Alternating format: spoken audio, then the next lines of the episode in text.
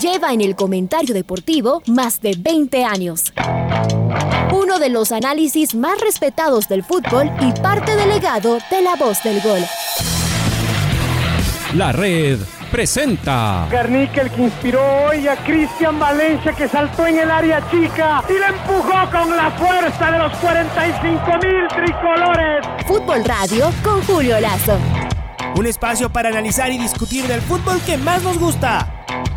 Viejas recetas del fútbol para nuevas alegrías en el Atahualpa. Se saca además de encima el fantasma este celeste. Bueno, se acabó nomás del recuerdo del 2009 con el doctor Julio Lazo y los periodistas de Jornadas Deportivas, Alfonso Lazo Ayala, Patricio Javier Díaz y Luis Quirós.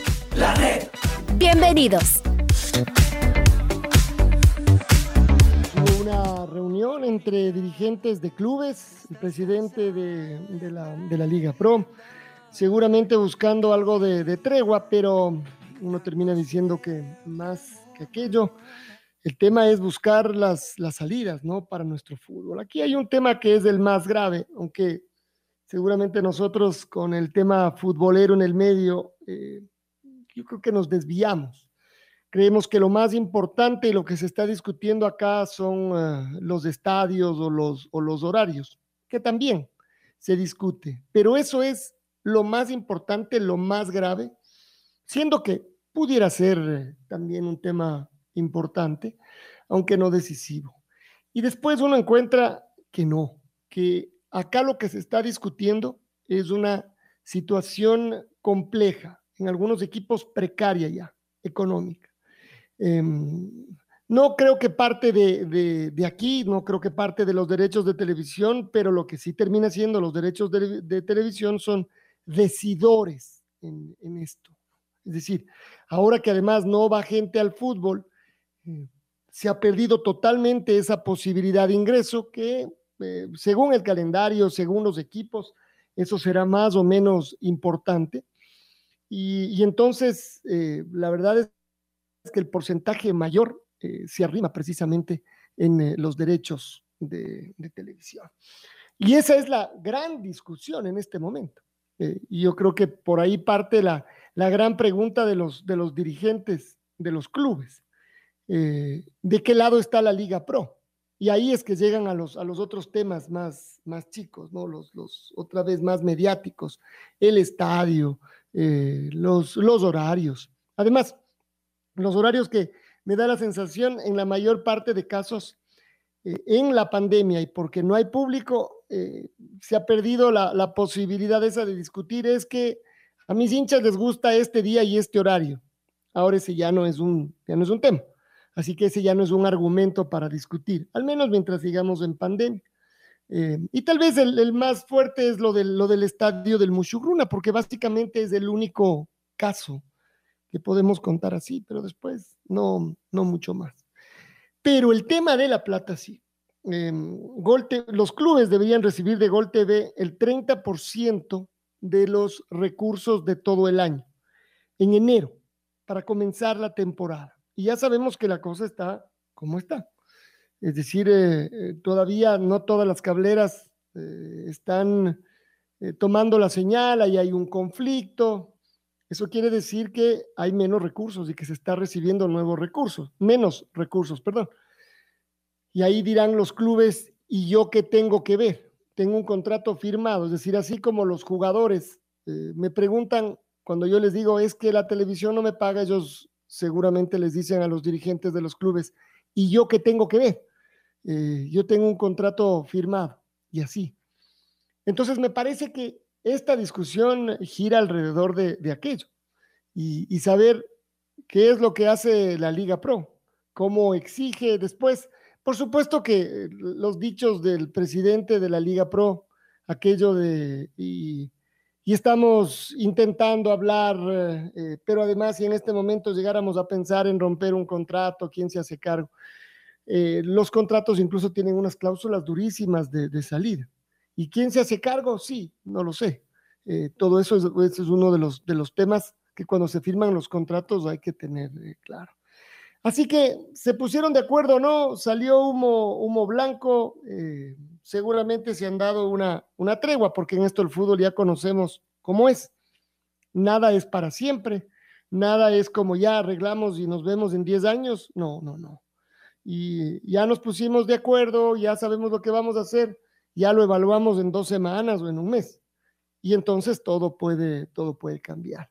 Pero hay una situación muy compleja que va más allá de esta relación particular que decimos entre los clubes y, eh, y quienes está, o quién está conduciendo la, la Liga Pro. Eh, hay una situación que va desencadenando en, en, esto y que la verdad, a estas alturas es absolutamente incierto eh, lo que va a seguir pasando, porque seguimos en pandemia y no parece que eso va a cambiar, eh, ni mucho menos en los próximos meses. Toda, todavía tomará un tiempo, un tiempo más. Veamos si hay un poquito de calma de todas maneras, Luis Pato. Sí, ahí es cuando yo, de alguna manera, Alfonso, eh, por el tema penúltimo al que usted mencionaba de Miguel Ángel Lor, sí nos queda dando vueltas de esta sensación de que es un personaje absolutamente inclinado hacia Gol TV. O sea, cuando usted dice, cuando usted le escucha, lo lee, y siempre está, eh, sus criterios siempre están alineados a la televisora y no a los clubes. Es como dice, bueno, a ver, señor, usted es relacionador público de Gol TV, nos va a contar los beneficios y las maravillas de ser, eh, de tener las, uh, las transmisiones por Gol TV, o usted es presidente de la Liga Pro y se debe a los clubes y por lo tanto defiende a los clubes y, pre y pretende equidad. Más allá de comprender todo lo que usted comprende, señor Lord, porque uno entiende que hay cosas que eh, incluso por el mismo beneficio de la Liga Pro, el presidente tratará de matizar, ¿no es cierto? A lo mejor está sumamente convencido de que tiene que ser así, pero más allá de eso uno dice, ¿es presidente de la Liga Pro o es RPP de, de Gol TV? Eh, porque a estas alturas es como ya un poco indefendible algunos temas, ¿no? Pero al mismo tiempo, pero de todas maneras, yo, lo que pasa es que uno puede quedarse, eh, Pato, siempre solo con lo que uno quiere escuchar. Eh, y creo que hay que quedarse con todo. Después uno va eh, seguramente que chocando conceptos, lo que dicen unos, lo que dicen los, los otros. y entonces, me parece que está en una situación un poco compleja, que ponerse radical como a veces queremos los periodistas y, y los hinchas, se quiere poner, no, nos queremos poner bravísimos, no sirve de nada. Es decir, no avanza. No, no, de ¿Cuál, acuerdo. ¿Cuál pero, tendría que ser la postura? Ah, sí, sí. No paga Gol TV, ya no entran las cámaras. No, ¿Así? pero en, un, en Entonces, una ¿qué? sí, en, un, en una sí, en otras no. Pero no, no, no, pero no le en vuelvo a decir, estamos hablando del tema del dinero, porque si usted vuelve a llevar este tema al de las horas o al de los estadios, no avanzamos. Es decir, ahí No, es como, que es- es que si es eso cree todo, que pues, es lo más Alfonso. importante, entonces la discusión es inútil. Es que es parte de todo. No, no, hablando- no, Pato, es que a mí me o sea, parece que nosotros, vea, Patricio, nosotros agrandam- agrandamos, y los hinchas también, el tema de los horarios y los estadios. Parece eso lo más importante. No lo es. Mientras los clubes están pagados al día, prácticamente nadie ronca. Y si alguien ronca, sí, sí, oye, sí, pero deja, estamos cobrando, sigamos. Y seguimos. El rato que falta plata, estos temas empiezan a ser importantes. Exactamente, Alfonso. Entonces, pero ahí está, pues, ¿qué es lo importante? ¿Esos temas o la plata? Porque cuando hay plata, esos temas no son importantes. Por eso es que la plata puede tener a la televisora que ponga los horarios, que ponga los estadios, que ponga, como le he dicho yo, Así es 15 como los clubes años, han querido. Que ponga quién es Entonces, campeón porque tiene mayor audiencia.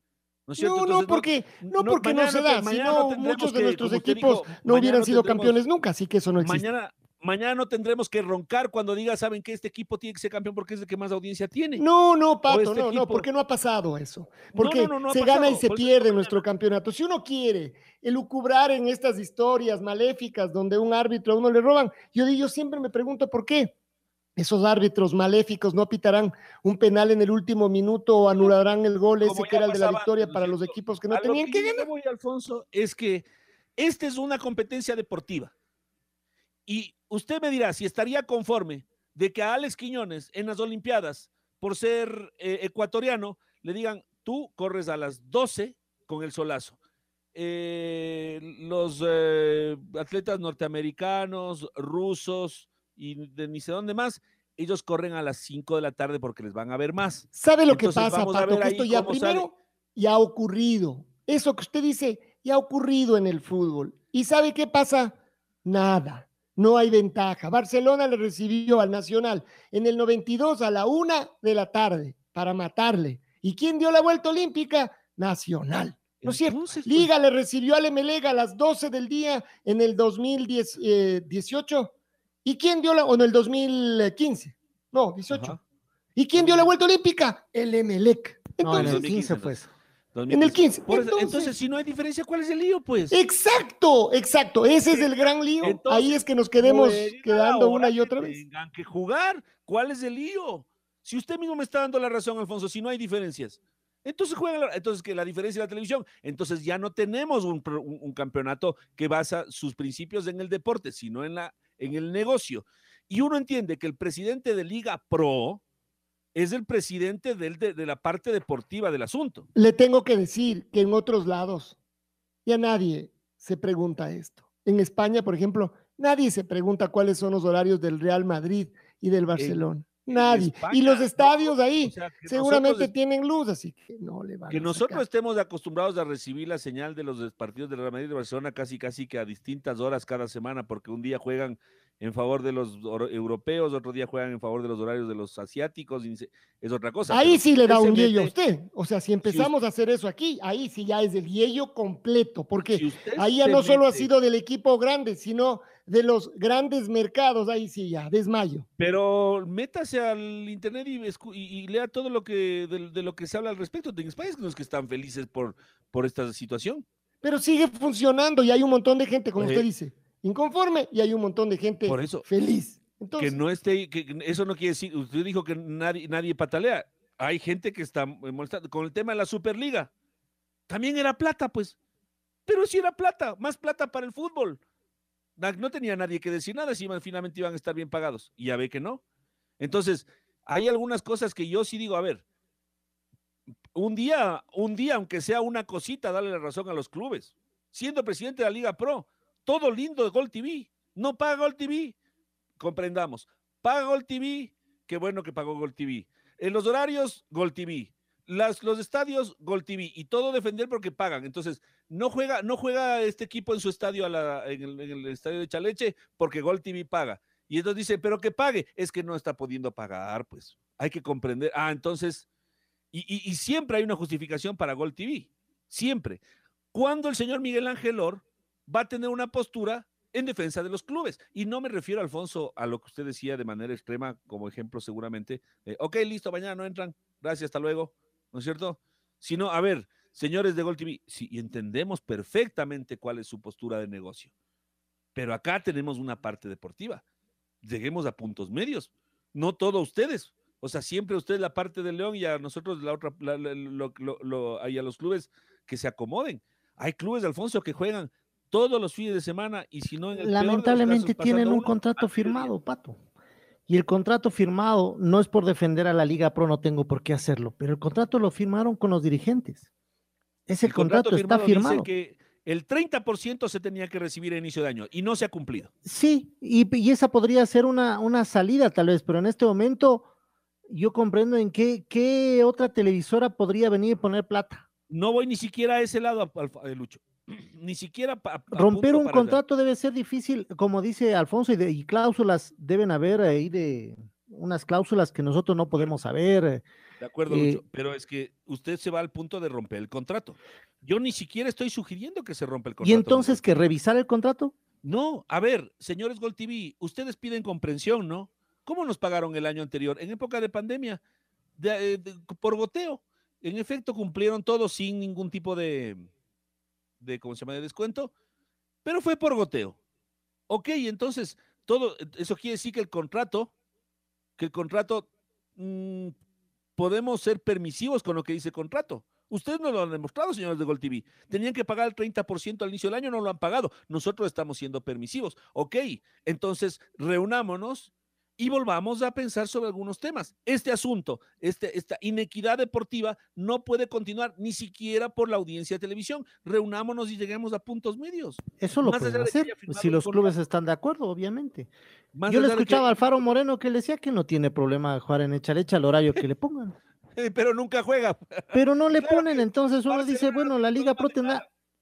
Pero los clubes siempre decían lo mismo, los dirigentes. Y se acuerda que aquí hablamos a cada momento, es que los horarios, los horarios, reclamaban y reclamaban. El uno reclamaba el otro en redes sociales. Y lo entrevistábamos a David Constante y él decía, pero cuando estamos en reunión o dentro de la Liga Pro no nos dicen nada, pues. O sea, ellos pueden emitir un oficio, mandar un comunicado, pedirnos, y ahí nosotros evaluar. Mientras ellos hagan a la prensa y sigan diciendo, y no reclamen dentro de la Liga Pro, no, no va a pasar nada, nosotros no sabemos. Solo, solo dentro de Pichincha, Liga. Ya, ya, ya, ya sacó su inconformidad Liga, que, era el último de los, de los Pero qué bueno, porque se demoraron mucho. Se demoró mucho Liga. Mucho Pero se hemos demoraron. visto, Pato, incluso en algunos casos, Independiente. algunas reuniones de los dirigentes de la Liga Pro. Y usted dígame, usted dígame lo que ha pasado, lo que se ha discutido, lo que están inconformes, de lo que se llega. Y ya ve, entonces, usted se desgañita, usted ahí eh, aparece peleándose con unos y con otros y toma postura. Y en la foto, al final del día, ¿cómo sale? Entonces, la verdad es que los clubes son Ahora, los yo dueños pondero de del esto. diálogo, Alfonso. El diálogo me parece que es importante. Pero los clubes son los dueños de esto, entonces no sé qué decir. Lo- son los clubes, además de señalarle, por supuesto, al presidente de la Liga Pro, que tiene también su propia agenda, pero la verdad es que es difícil entender también la postura de los clubes, que son los, los que deberían tomar las... Bueno, lo que hicieron la semana anterior, tanto que obligaron a que se haga una reunión, Eh, pero de la entonces, reunión que sale, a ver, Pero- vamos a ver por dónde caminamos. Dígame Claro, usted. exactamente. Seguramente le- le- en la reunión hubo algunas cosas que se dijeron, ¿no es cierto? Entonces, eh, eh, finalmente, eh, vea, si es que nosotros con exponer las inquietudes, las eh, inconformidades, se logró la reunión del otro día y con eso el señor Miguel Ángel Or y la Liga Pro eh, encuentra un camino alternativo, pues qué bueno. Ay, a mí no me interesa salir en la foto. Y, y- y después terminar enojado o, o- o con, con- con alguien a quien además ni siquiera con quien me interesa muy poco estar o no estar enojado. O sea, es una relación simplemente de... Pero como de- dice Alfonso, veámosle el lado bueno. Yo creo que una reunión siempre es buena.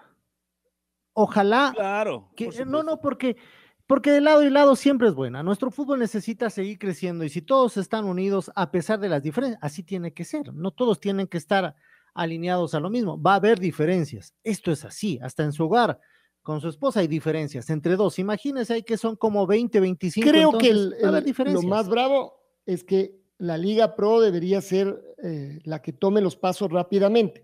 Y Lora lo que se, se dedica muchas veces es en hacer relaciones públicas, es decir, creyendo que él contestando en su tweet eh, ya resuelve todo. Y lo único que consigue es, además, con cada respuesta, lo que hace es que según para dónde vaya la respuesta, eh, eh, los que se sientan afectados se le van encima. Si cambia en otro tema, otros son los que se le van encima. Al final nadie, no tiene hinchada, digamos. La Liga Pro no tiene, no tiene hinchada que le, que le defienda. Entonces, claro, uno dice, pues está bien ser relacionador público, pero eso es la última parte. Lo primero, el rato que uno ve que hay inconformidades, a ver, nos tenemos que juntar, tenemos que hablar. Hay que ver si esto se puede resolver y cómo. Eh, porque después lo demás, lo que se dice en las, en las redes o se deja de decir, o no solo en las redes, sino lo que se dice, es una parte de lo que está ocurriendo. No se cuenta todo, no se toman todas las, las medidas. Entonces, por eso siempre me parece que nosotros estamos hablando solo de una parte que conocemos, que vemos, la que más nos interesa, la que más nos pone nervioso, la que parece que es la más importante. Y tal vez no es la más importante esa.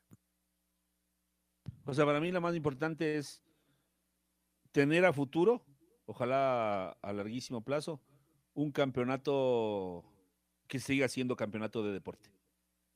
Porque el día que usted me dice, ve, vamos a tener un campeonato como la WWF, ¿no? Que, que de campeonato no tiene nada, que es, como todos sabemos, un, un, un show, un puro, puro show, ¿no? No digo que eso sea la Liga Pro ahora, pero si ustedes me dicen el día de mañana, vamos a tener con un montón de audiencia, va a vernos hasta, nos van a ver hasta en Japón. Eh, yo le digo, no, muchas gracias, a mí déjeme el campeonato de fútbol. No, pero es que va a haber un montón de plata y entonces ahí sí nuestros equipos van a poder eh, tener, contratar a los que a los que tengan. Va a venir Cristiano Ronaldo ahora sí. Deje nomás. A mí déjenme mi campeonatito de fútbol, que es por lo que nosotros estamos acá.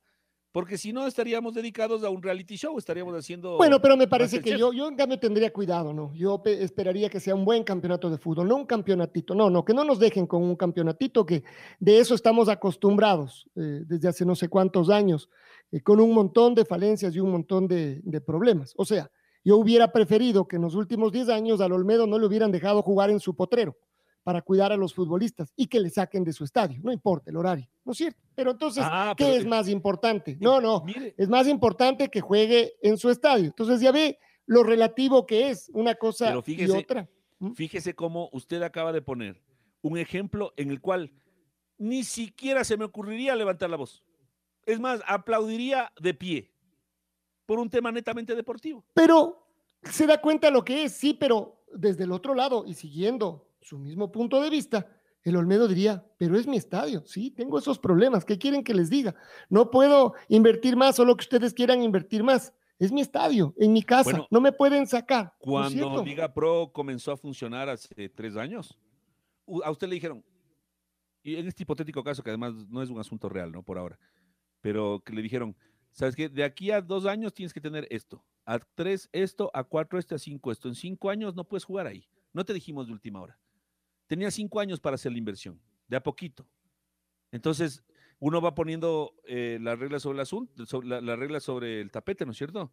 Eh, los asientos em, o, la, iluminación. No es para hoy, no es para mañana, es para cinco años. Mientras tanto, y eso es, eso es real, Pato. Esa es la vida real, más allá de que esté en el papel y que todos voten. Es la vida real. Con la mayoría de clubes que ni siquiera tienen estadios propios que alquilan o sea, solo hay que ver el Olímpico Atahualpa acá, para no irse al Bellavista, al Estadio de Cuenca, al Estadio de Riobamba, al 9 de mayo de Machala. Es real, más allá de las ganas y de que usted diga, qué bien que les hayan puesto eso. es real, ¿Cómo funciona? ¿Cómo controlar? Entonces. Tiene, tiene que tender a eso, pues. O sea, si sí es capaz de sacarle un equipo porque no puede jugar a una hora porque, porque no tiene luminarias, tiene que ser capaz el día de mañana de. ¿Quién tiene que ser capaz? El club, pero no, la, Liga, Pro, el club. La Liga Pro, así como. Así la, Liga, la Liga Pro es la, la que tiene que procurar que los estadios estén perfectos. Eso, eso es lo que usted dice. No, la Liga Pro. No sé cómo lo de, de, la misma manera en la que Liga Pro le dice no puedes jugar en este estadio porque Barcelona no quiere venir a jugar acá ¿no es cierto? Perdón, porque no hay cómo jugar aquí porque no hay luminarias. Entonces, de la misma manera, no puedes jugar aquí porque aquí, según tú firmaste y todos los que organizamos Liga Pro firmamos, a esta, en este deadline, que creo que no ha llegado todavía, no puedes jugar en una cancha así. Con la misma, con la misma severidad. Con eh, señores, ¿cuánto disque deben?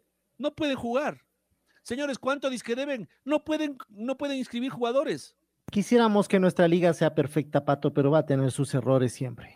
Siempre, y siempre va a haber contento para unos y para otros no. Así es esto. No va a tener.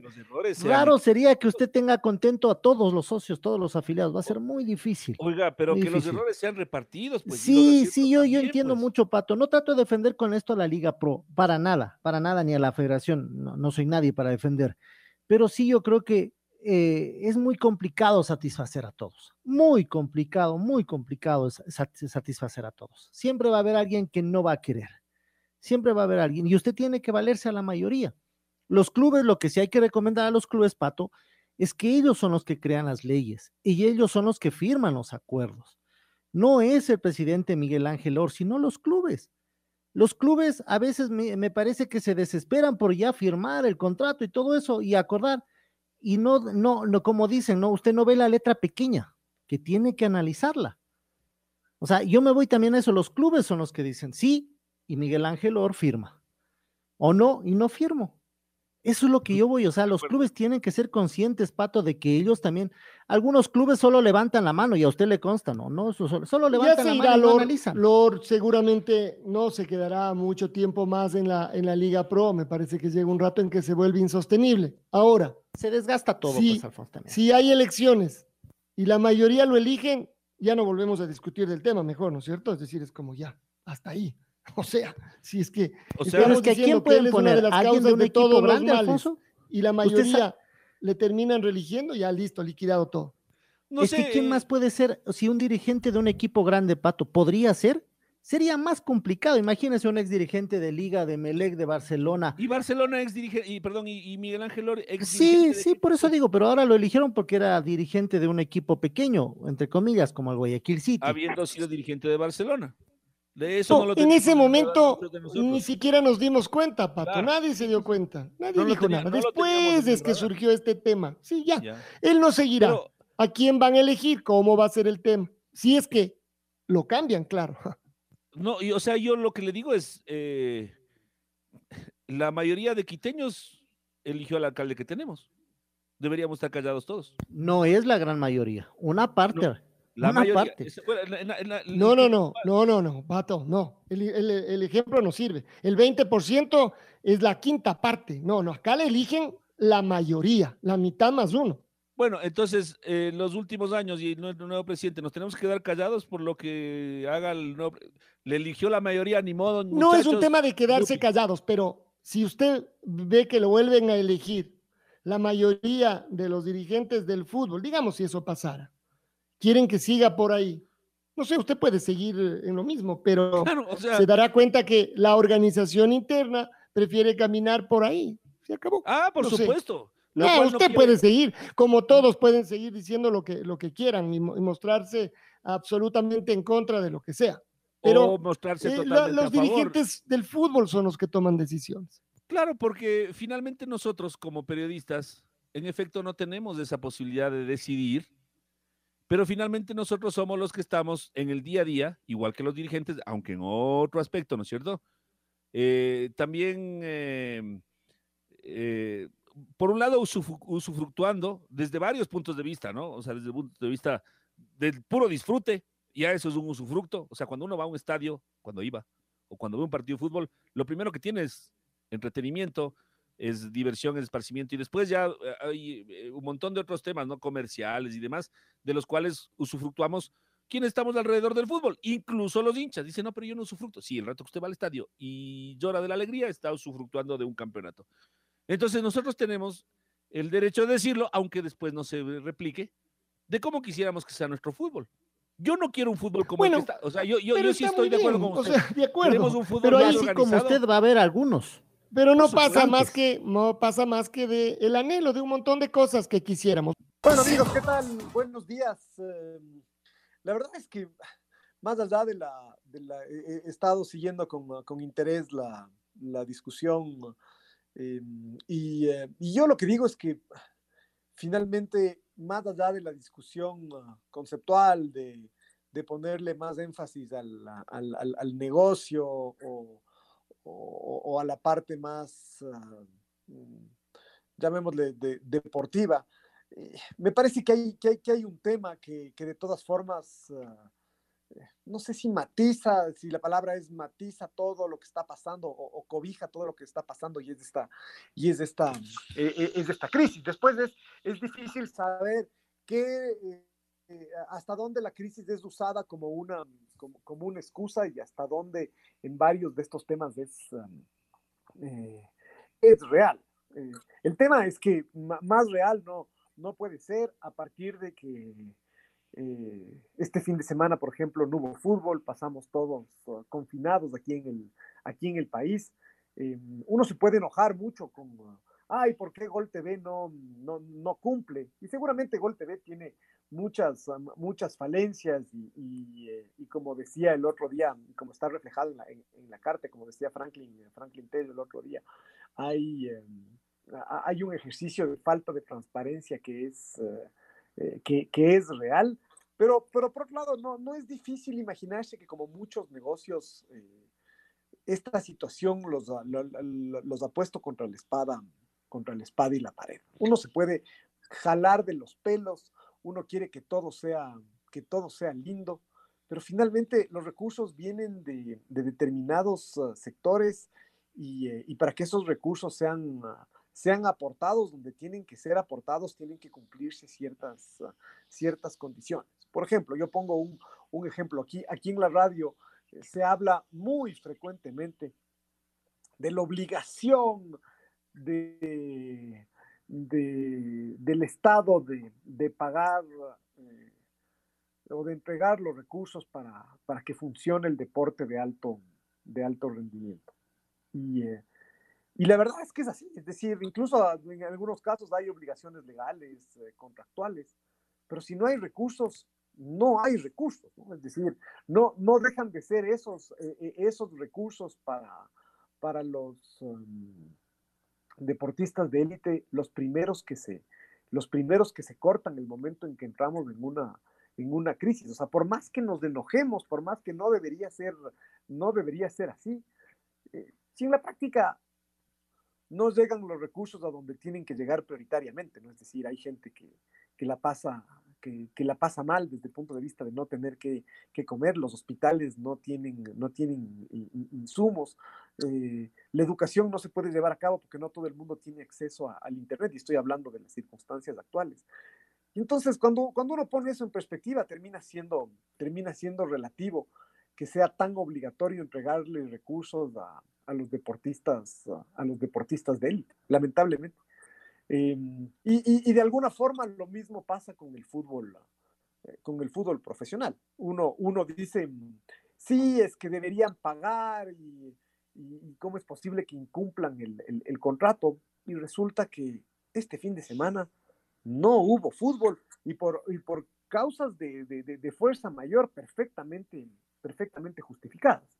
Después, sí, seguramente hay, hay mucha falta de, falta de, de, transparencia, falta de diálogo, hay temas políticos donde cada cual jala a su, a, a su favor. Desde acá, desde, desde, desde, Quito, lo vemos con una perspectiva. En Guayaquil seguramente lo ven con, con, otra, con otra perspectiva. Además, eh, hay, claro, todo el mundo seguramente termina diciendo verdades, verdades a medias. Una, una de esas verdades es sobre el tema del, del modelo de, de, reparto, ¿no? Siempre se ha dicho que que el momento en que todos los clubes se unían y esto se vendía en, en un, solo, en un solo paquete, eh, iba a haber más que repartir. ¿No? Es decir, los paquetes individuales iban a sumar 50 y en cambio un gran paquete eh, general iba a valer, iba a valer 100. Eh, y entonces, el rato que se dieron cuenta de eso fue que surgió esta idea de, la, de crear una liga, una liga profesional. Y es curioso porque además todo el mundo ha estado no necesariamente siempre alineado en el, mismo, en el mismo discurso y eso ha estado influenciado por las diferencias políticas. El primero que quiso hacer eh, de alguna forma un solo paquete de derechos de televisión fue Chirboga, el, el expresidente de la, de la federación. Y en ese momento eso parecía una afrenta para los, para los clubes y, fue combatido por, quienes, ah, por, quienes, estaban, ah, por quienes estaban en, contra. Varios de ellos, los mismos que después llevaron la bandera de la, de la Liga Pro. Ahí más bien le dieron la vuelta a la tortilla y en un principio la Liga Pro eh, surgió como una forma de independizar el campeonato de la, de la Federación Ecuatoriana de Fútbol, descontaminarlo de, de esa parte política. Entonces ahí, es donde uno dice todo, todo hasta la parte conceptual termina siendo, termina siendo relativa, eh, porque mm, un poco lo, que ha ido pasando es de acuerdo a las, a, la, a las circunstancias. Entonces, eh, queda claro que Gol TV no, es no ha sido el mejor socio de, de negocios para el fútbol, para el fútbol ecuatoriano, eh, pero queda claro también que será muy difícil encontrar otro, otro socio a estas alturas del, a, esto, a estas alturas del, del, del partido. Y, eh, y, entonces la solución es sentarse a, sentarse a conversar.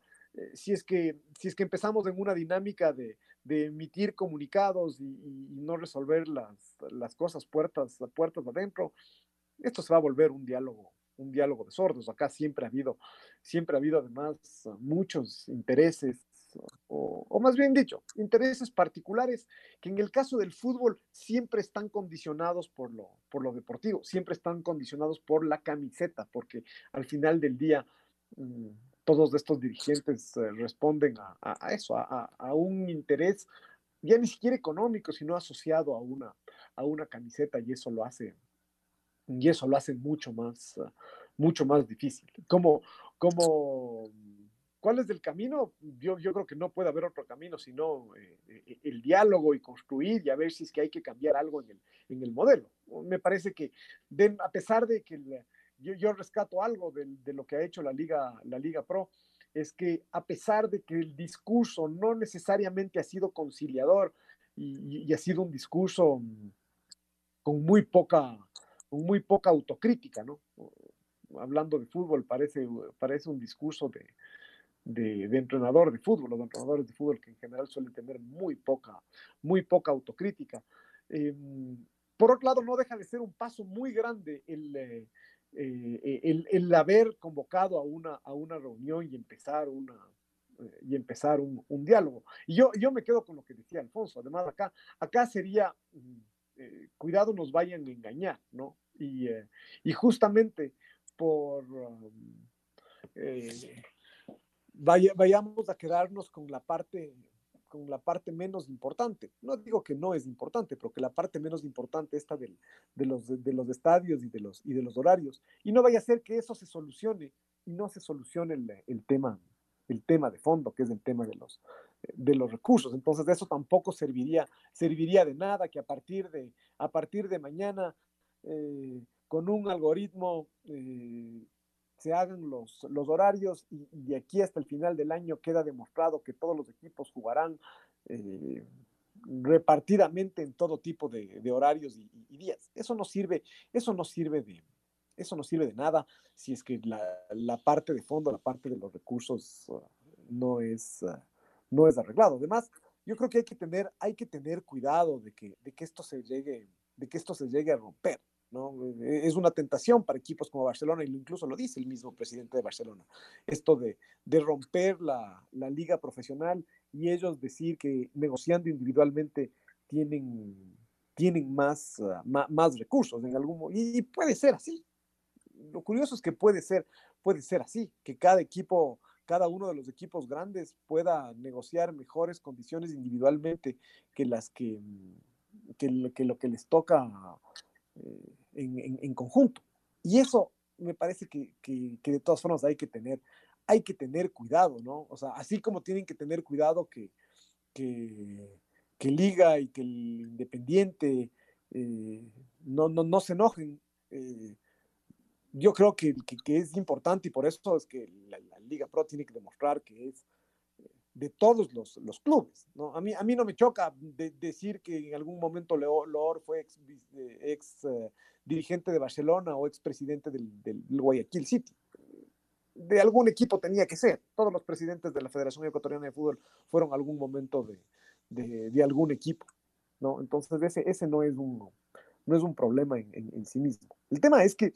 Eh, por, por, coyunturas, por enojos, eh, por, por temas más de, de forma no se vaya a romper lo, más, lo más importante, que no, que no se vaya a desandar este, este camino, que es un camino imperfecto, seguro que es, que es imperfecto, que ha tenido muchos, muchos problemas, pero hay algunas cosas que conceptualmente eh, me parece que, que, cambiaron y cambiaron para, para bien. El hecho de poder negociar los, los derechos eh, en conjunto, en un, en un, solo paquete, yo creo que ha, beneficiado a todos. Así, eh, y, así lo entienden los equipos grandes, así tengan la, la, percepción de que, eh, de que el flujo que les entra no es exactamente lo, lo mismo que les entraría si es que venderían individualmente, pero se dieron cuenta que si es que venden individualmente, el campeonato como campeonato deja de ser deja de ser atractivo. Acá, cierto es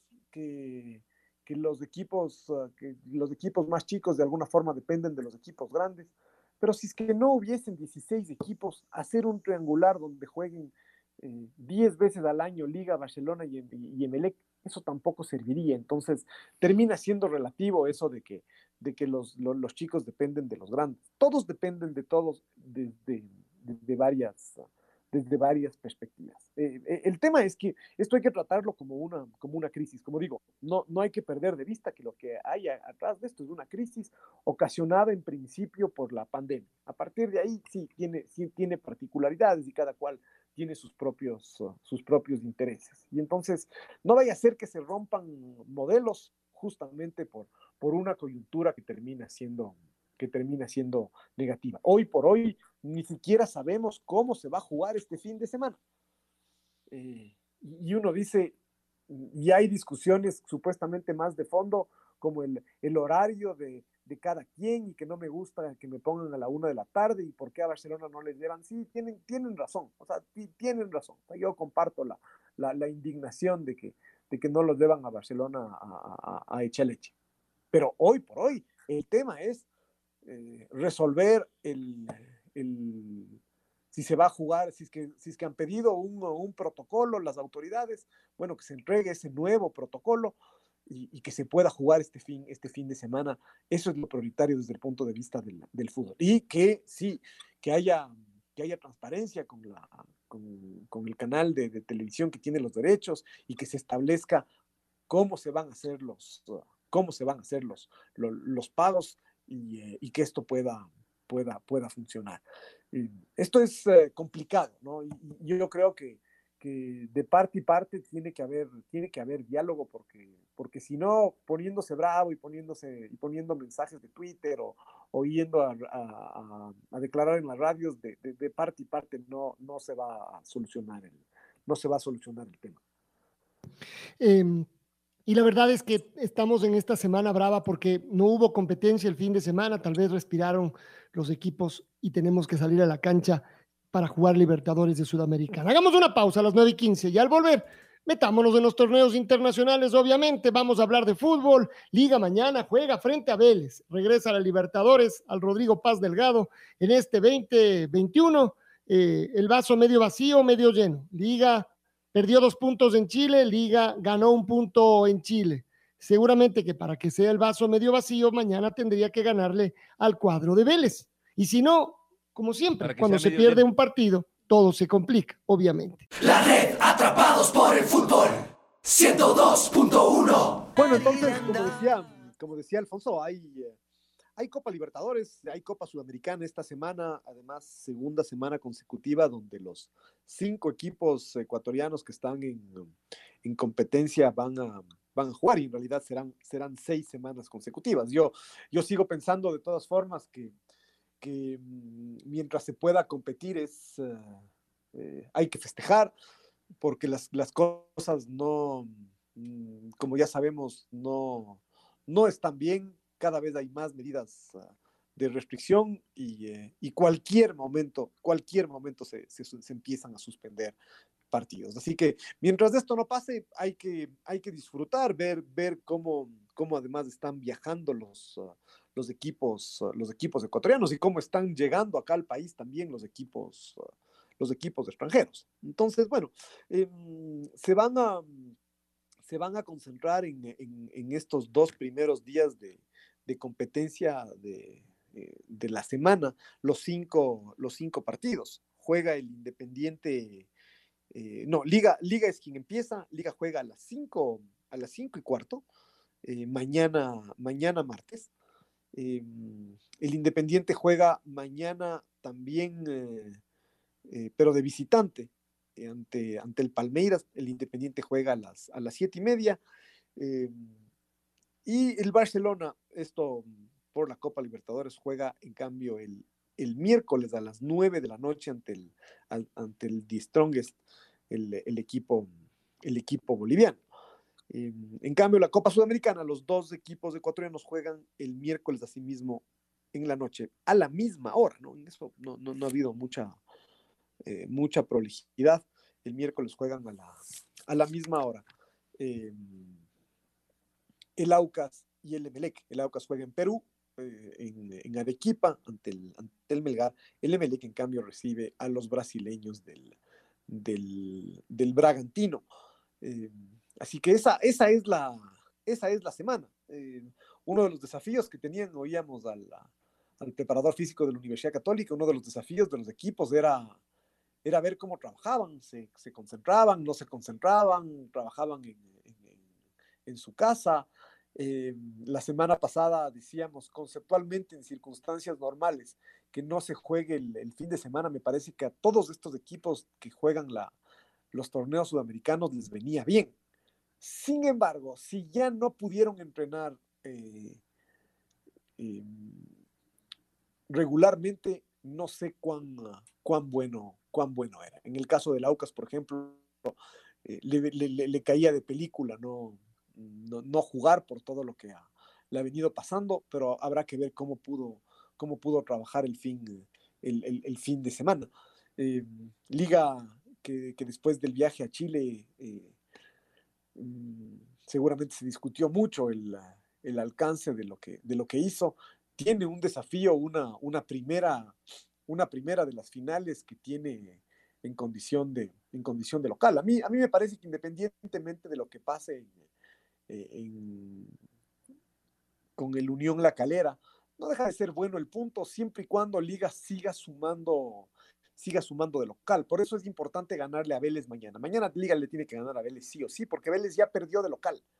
Y, eh, y, Liga mañana, si le gana, le sacaría cuatro puntos de, cuatro puntos de, ventaja. Y, teniendo en cuenta que eh, Liga tendría dos partidos más de local y Vélez apenas dos partidos de, de visitante. De, local también.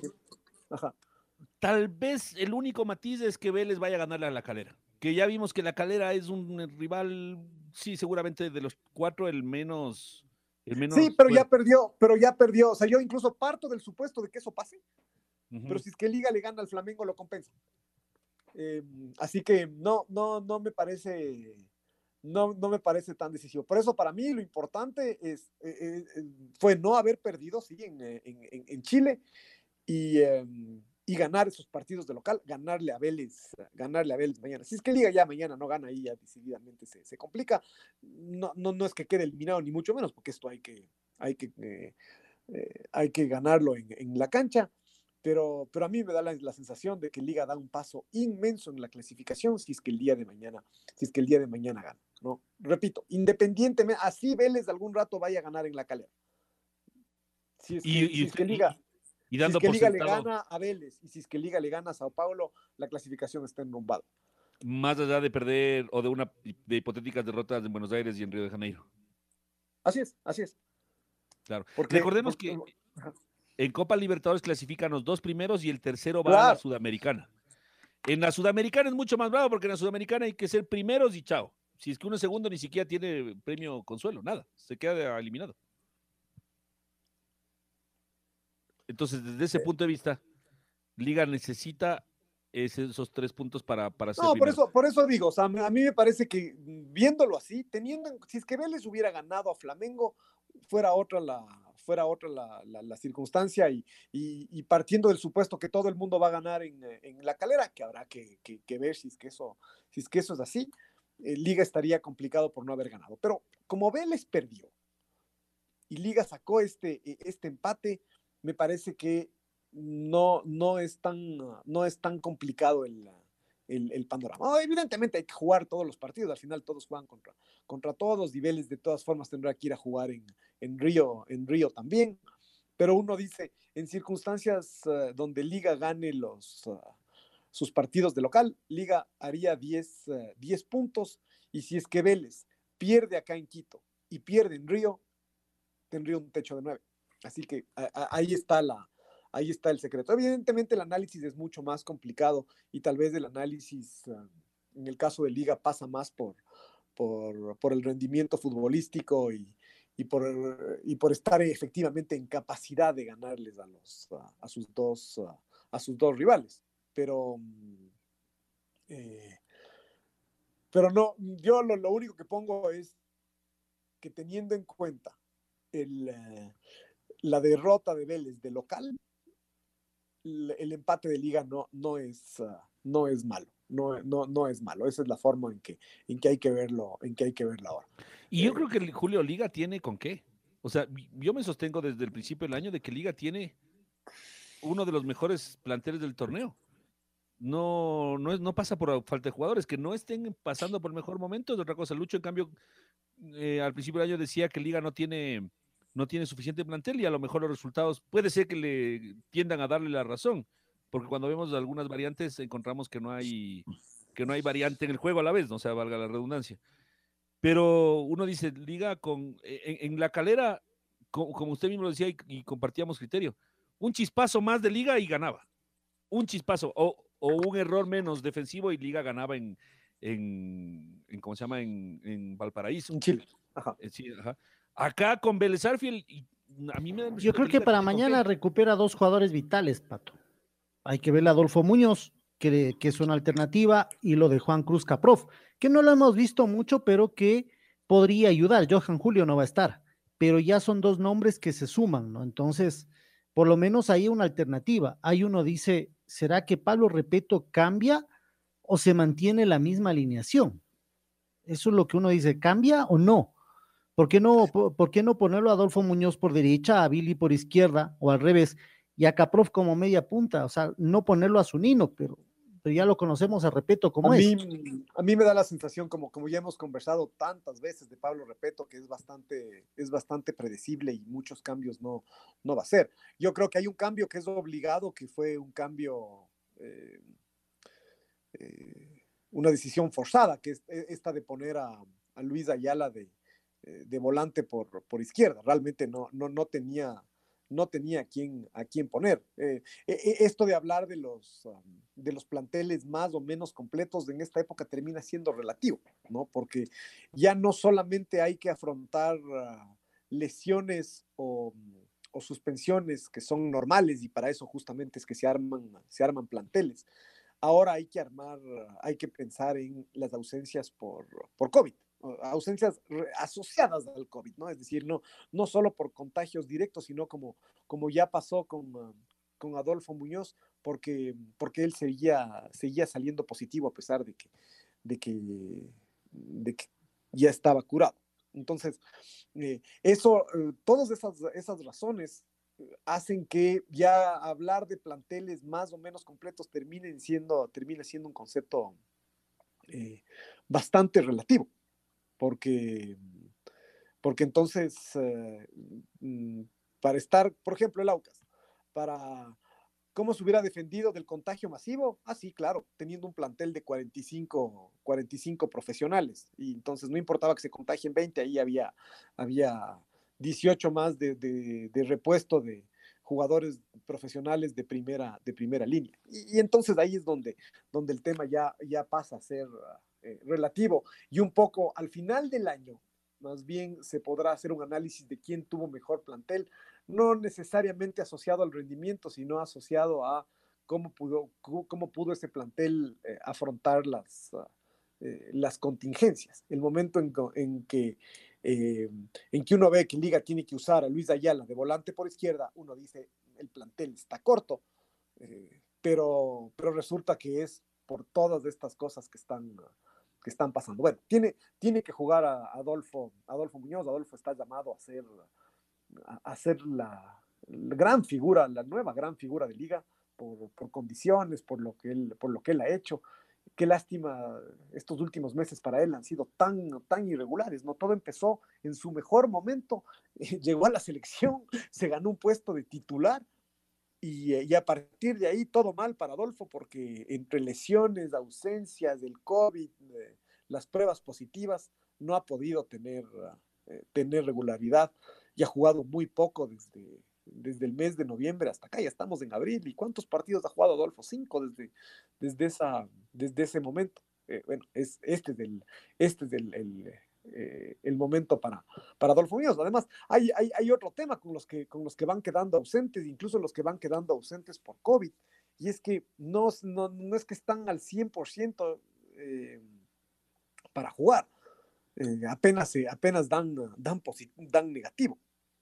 No, no, es decir, es, hay, hay afectación así uno sea asintomático, hay afectación, o incluso así no haya afectación directa por el COVID, evidentemente ya no se pudo entrenar con, con normalidad y ese ya es un, ya es un problema. Así que eh, tiene un desafío eh, Adolfo, Adolfo Muñoz. Ojalá que sea desde, desde mañana, ¿no? Desde mañana que él pueda, que él pueda empezar a marcar las diferencias y, ser el gran jugador que Liga, que Liga, que Liga esperaba. Después, eh, en el plantel de Liga sí hay, sí hay variantes, es decir, uno, uno empieza a, hablar de, todo lo que de lo que recupera Liga, solo con Adolfo Muñoz y con, y con Caprov, y uno dice, ahí está, Liga sí, sí es capaz de, de, tener, de tener variantes. Y eso que Johan Julio está, está lesionado, pero mm, ahí están las variantes, las variantes de liga, ¿no? Siempre, siempre se relativiza al, Choclo, al Choclo Quinteros, y uno dice,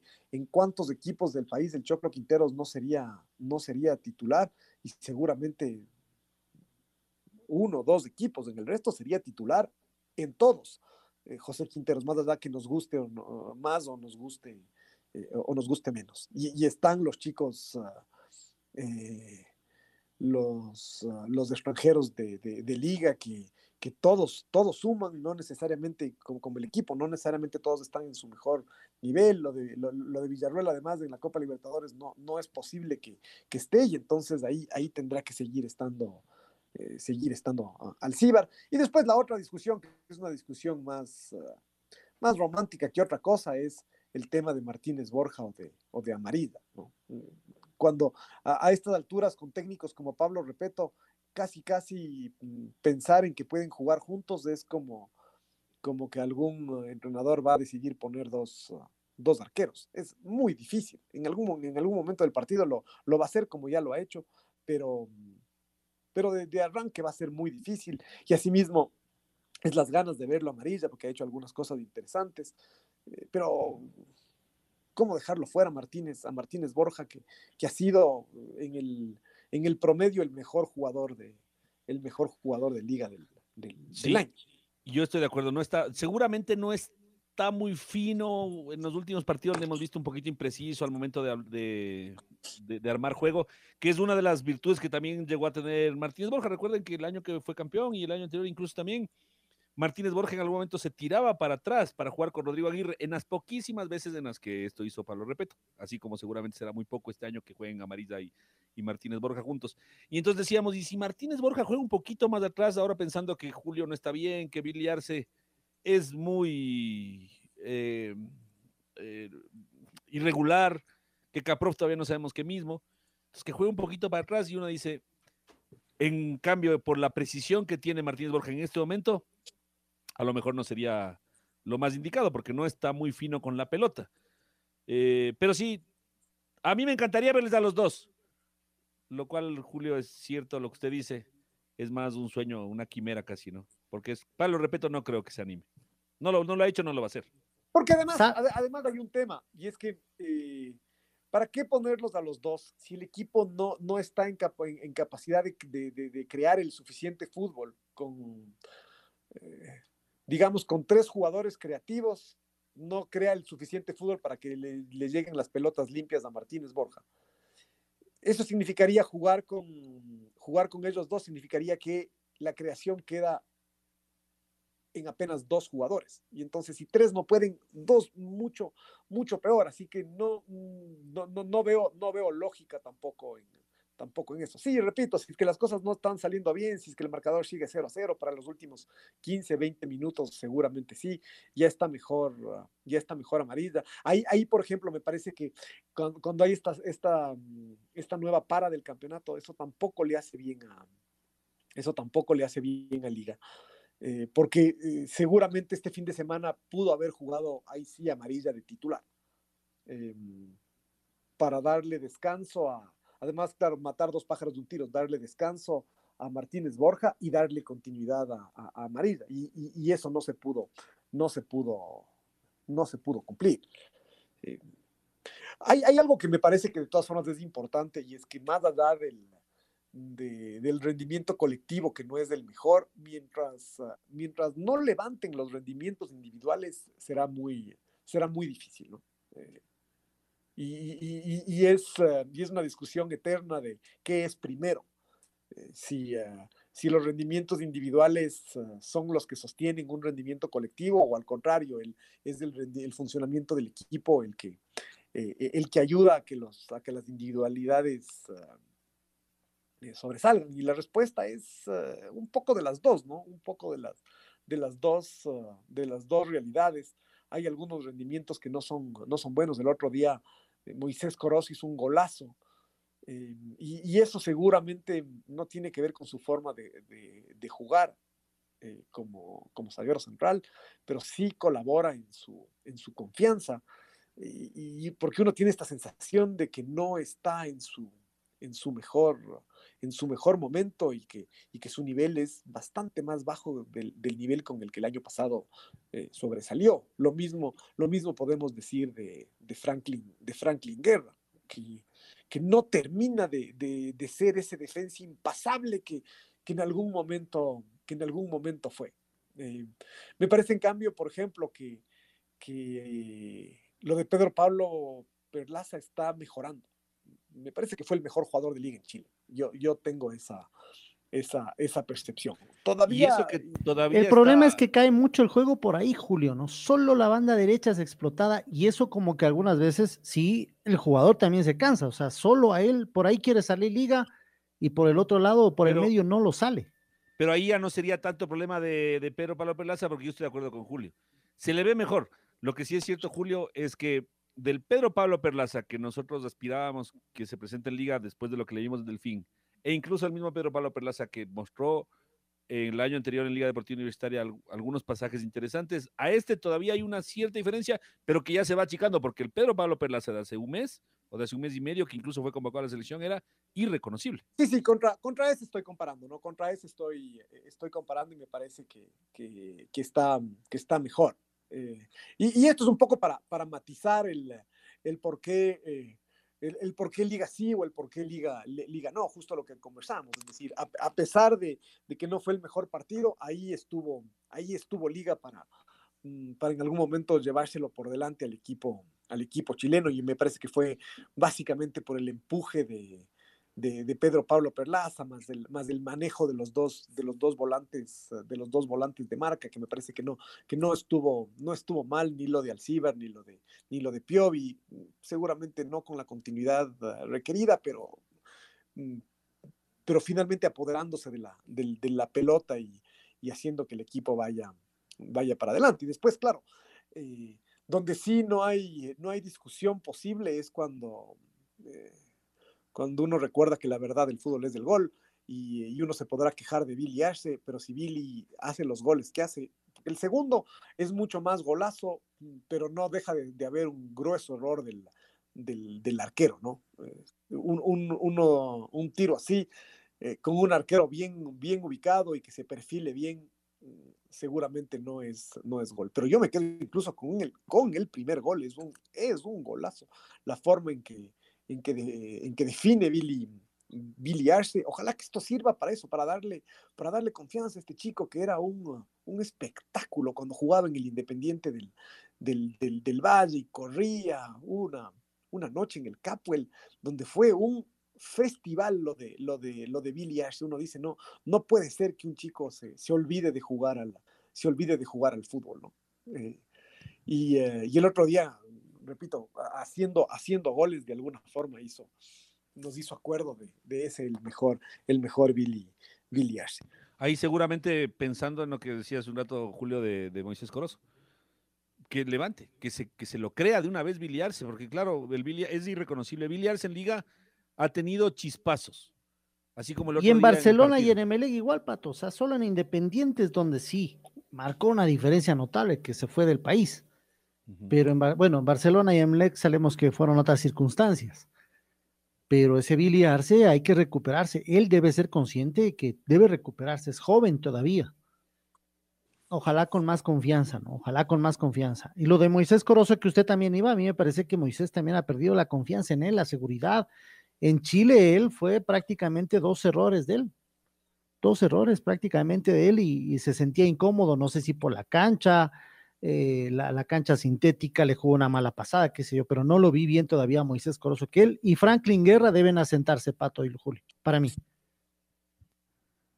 Si, es que Liga no comete el error, uno de esos dos errores a lo mejor lo gana. Si uno se fija, la defensa de Liga Deportiva Universitaria, algo que era tan preciado por Pablo Repeto, en general en, su, en los dos años anteriores, la defensa había sido gran base de, los rendimientos, en puntos me refiero, de Liga Deportiva Universitaria, porque nunca Pablo Repeto fue un técnico eh, de ir a, ganar con goleadas. Eventualmente sí lo hizo, pero normalmente los triunfos de Liga se eh, basaban primero en mantener el arco en cero y luego marcar la diferencia y cuando había cómo aumentarla.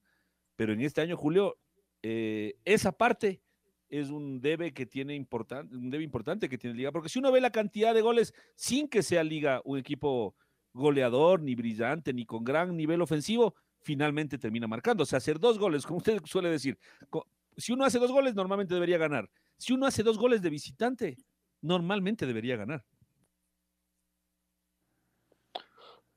Bueno, el, problema de Liga es eh, justamente ese, ¿no? Que, de alguna forma Liga se ha, se ha, olvidado, de, se ha olvidado de ganar.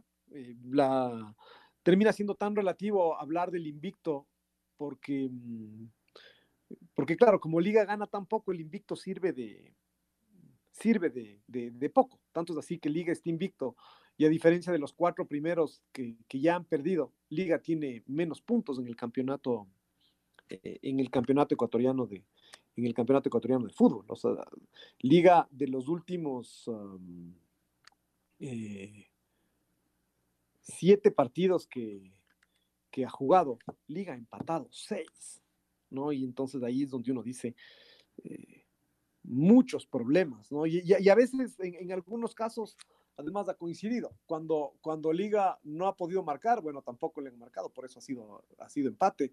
Pero cuando Liga ya finalmente consigue marcar, eh, también le han, le, han, marcado. Tal vez en estos últimos dos partidos, eh, lo que yo me quedo con, o, procuro quedarme con lo positivo, el hecho de que, de que Liga de visitante mm, empató, empató los dos partidos, siempre viniendo de atrás, contra el Guayaquil City, incluso perdiendo 2-0, y en Chile perdiendo dos, ah, dos veces, pero no, no ha podido no ha podido marcar tampoco Liga contundente, contundentemente, no, no hay un patrón de, de quién haga, de quién haga los goles eh, en, en, Liga. Cada partido asoma un goleador, un goleador diferente, una circunstancia, una circunstancia diferente. Y, eh, y, eso también le está, le está faltando. Por eso es que decimos lo de, lo de Martínez Borja fue tal vez eh, lo más importante en el partido más difícil que fue el, o en el partido más trascendente contra, contra Barcelona, pero después de él tampoco ha, ha, vuelto a marcar. Ya han pasado cinco partidos del partido con, con, Barcelona y Martínez Borja no ha podido volver a, volver a marcar. Eso eh, a veces en el, en el, fútbol todo se explica por el, por el gol y, eh, y a Liga también eso le está, le está faltando. Mañana el partido es a las 17 horas con 15. Con un adicional que juega Alexander Domínguez en la que fue su casa durante. Veamos si juega, si va de titular. ¿Pero jugará? Porque no está jugando, ¿no? Sí, no, no, no, es titular. No, es titular. No, es titular. además en, alguna, en algún momento le hacían jugar eso a las copas y, ahora nada, nada. Yo, yo entiendo además que, hay, que él tiene un conflicto. Eh, donde está simplemente esperando que el contrato se cumpla para poder, para poder irse. Sí, eh, ha sido irregular lo de Alexander, ¿no? En una época fue titular, después compartía titularidad, después ya directamente borrado. Y más tarde, Independiente y Palmeiras también, ¿no? Ese va a ser un partidazo. Vamos a ver cómo, cómo logra plantearse Independiente el Valle Lucho ante un Palmeiras que no tiene ningún problema en entablar el arco. ¿Qué, campeón más aburrido de Copa Libertadores? Sí, sí, totalmente. Es aburrido el Palmeiras. Es un equipo que no deleita, que no juega como uno escucha a un hombre de un equipo brasileño y usted dice, wow, ¿cómo va a jugar? Y la verdad es que Palmeiras fue campeón en una final que a todos o a la mayoría no nos supo, uh, no nos supo bien, ¿no? o sea, no en el mal sentido, los dos llegaron bien a la final, pero en el fútbol en el fútbol. Ellos llegaron bien en el camino, haciendo lo que tenían que hacer, eliminando a sus rivales. Pero claro, en el fútbol sí dejó mucho que desear, mucho, mucho que desear. Para los que nos gusta ese paladar, tal vez no fino, podríamos ir al buen fútbol brasileño, sobre todo, Pato, que uno se acostumbra a eso. Claro, y uno después de repente ve este Palmeiras y uno, no sé si le pasa por la mente y uno dice, ¿cómo no fue campeón otro equipo de la Copa, de la Copa Libertadores del año anterior? O sea, yo lo sigo viendo al Palmeiras y me sigo preguntando. Eh, ¿Cómo River no lo pudo pasar? ¿No? Y, ahí es cuando uno encuentra que a veces el fútbol, Lucho, no, no siempre lo ganan los mejores, ¿no? Pero Palmeiras. No lo ganan los mejores. Palmeiras y para irnos a la pausa, Pato, aprovechó el mal momento de River en su estadio en el partido de ida. O sea, Sí. eso aprovechó. Porque en la vuelta, allá en no, Brasil, pues River lo paseó. le faltó un golcito. Le faltó un golcito. Y uno dice. Por eso, ah, no siempre los campeones son los mejores, Lucho. ¿Estás de acuerdo, ¿Está de acuerdo usted conmigo o no? Totalmente. Sí, sí, no siempre los mejores, Vea, no siempre los que mejor juegan o los que más bonito juegan son campeones. Por ejemplo, y hay algunos ejemplos de la historia. Sin querer menospreciar a mis queridos, muy buenos amigos de Liga del 90. Liga no era el mejor equipo en el 90. Era el mejor equipo. Incluso entró a la liguilla y ya con las justas, podríamos decir, en el Claro. 90. y no y fue campeón sin ser el mejor equipo, pero sí siendo el de mejor rendimiento. Suena un poco contradictorio, ¿no? Pero creo que la gente que nos está escuchando de ley nos El Nos- Inter nos de. Mourinho, ¿se acuerdan? No me acuerdo en qué año. Fue campeón jugando feo, pero fue campeón. Defendiéndose, me acuerdo un partido, yo fui a una transmisión en Riobamba y lo vi el partido en un restaurante contra Barcelona de España, que todo era atrás y Milito era adelante, ¿se acuerdan? Toda la pelota a Milito y que haga lo que sea Milito, adelante. Y fue campeón, jugando feo el, el Y fútbol de Mourinho. Y en es. esos mismos años, Grecia campeón de la Eurocopa También jugando feo. y el Once Caldas campeón de. Y del el Cienciano. Sí. Que hay algunos dicen que Ligas del Cienciano, el Once Copa, Once Caldas de, de- de Ecuador. Y me dice, bueno, cada uno puede decir lo que quiera, pero en todo caso, no siempre, no siempre el mejor es, es el, el campeón. El año anterior, por ejemplo, en el año, el mejor fue Liga Deportiva Universitaria. Y no fue campeón. Y en las finales también fue liga. Pero Barcelona no digamos jugando tan feo, No, pero no, fue no. campeón. Fue campeón, sin ser el mejor. A Sin ser el veces- mejor jugando, claro. sí en el sí- 2010, ¿se acuerda? 2010, el equipo de Melec fue largo el mejor, pues con San Paoli. Claro. jugaba bonito ese equipo. Sí, sí, sí, sí, ese fue el mejor jugado- equipo del, del año. Y fue. Liga le ganó, le quedó campeón. Nacional. La red presentó Full Radio. Un momento donde el análisis deportivo es protagonista junto a Julio Lazo y los periodistas de la red. Quédate conectado con nosotros en las redes de la red.